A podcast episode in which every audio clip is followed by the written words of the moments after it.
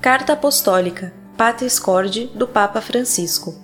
Por ocasião do centésimo quinquagésimo aniversário da Declaração de São José como padroeiro universal da Igreja.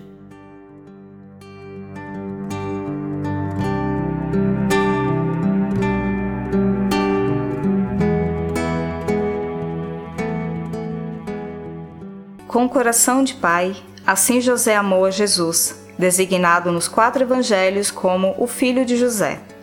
Os dois evangelistas, que puseram em relevo a sua figura, Mateus e Lucas, narram pouco, mas o suficiente para fazer compreender o gênero de pai que era e a missão que a providência lhe confiou. Sabemos que era um humilde carpinteiro, desposado com Maria, um homem justo, sempre pronto a cumprir a vontade de Deus manifestada na sua lei e através de quatro sonhos. Depois de uma viagem longa e cansativa de Nazaré a Belém, viu Messias nascer num estábulo, por não haver lugar para eles no outro sítio. Foi testemunha da adoração dos pastores e dos magos, que representavam respectivamente o povo de Israel e os povos pagãos. Teve a coragem de assumir a paternidade legal de Jesus, a quem deu o nome revelado pelo anjo. Dá-lhe-ás o nome de Jesus, porque ele salvará o povo dos seus pecados. Entre os povos antigos, como se sabe, dar o nome a uma pessoa ou a uma coisa significava conseguir um título de pertença, como fez Adão na narração do Gênesis. No templo, 40 dias depois do nascimento, José, juntamente com a mãe, ofereceu o menino ao Senhor e ouviu, surpreendido, a profecia que Simeão fez a respeito de Jesus e Maria para defender Jesus de Herodes, residiu como forasteiro no Egito. Regressado à pátria, viveu no recôndito da pequena e ignorada cidade de Nazaré, na Galiléia, donde dizia-se não sairá nenhum profeta, nem poderá vir alguma coisa boa. Longe de Belém, a sua cidade natal, e de Jerusalém, onde se erguia o templo. Foi precisamente durante uma peregrinação a Jerusalém que perderam Jesus. Tinha ele doze anos. E José e Maria, angustiados, andaram à sua procura, acabando por encontrá-lo três dias mais tarde no templo, discutindo com os doutores da lei. Depois de Maria, a mãe de Deus, nenhum santo ocupa tanto espaço no magistério pontifício como José, seu esposo.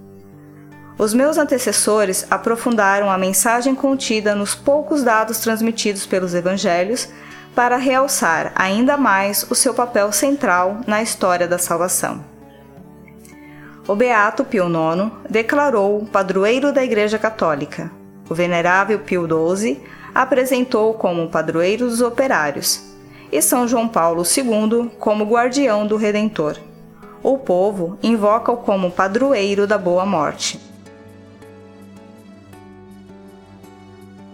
Assim, ao completarem-se 150 anos da sua declaração como padroeiro da Igreja Católica, feita pelo Beato Pio IX a 8 de dezembro de 1870, gostaria de deixar a boca, como diz Jesus, falar da abundância do coração, para partilhar convosco algumas reflexões pessoais sobre essa figura extraordinária, tão próxima da condição humana de cada um de nós.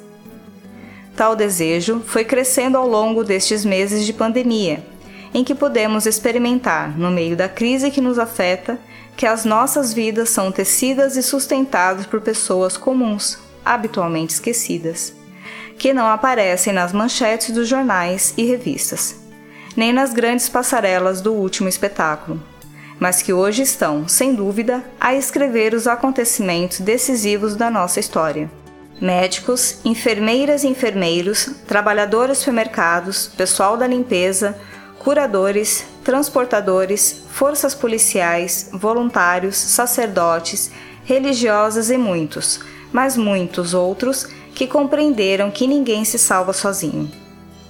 Quantas pessoas dia a dia exercitam a paciência e infundem esperança, tendo a peito não semear pânico, mas corresponsabilidade Quantos pais, mães, avós e avós, professores mostram às nossas crianças, com pequenos gestos do dia a dia, como enfrentar e atravessar uma crise, readaptando hábitos, levantando o olhar e estimulando a oração. Quantas pessoas rezam, se imolam e intercedem pelo bem de todos? Todos podem encontrar em São José o homem que passa despercebido, o homem da presença cotidiana discreta e escondida, um intercessor, um amparo e uma guia nos momentos de dificuldade. São José lembra-nos que todos aqueles que estão aparentemente escondidos ou em segundo plano têm um protagonismo sem paralelo na história da salvação. A todos eles dirige uma palavra de reconhecimento e gratidão.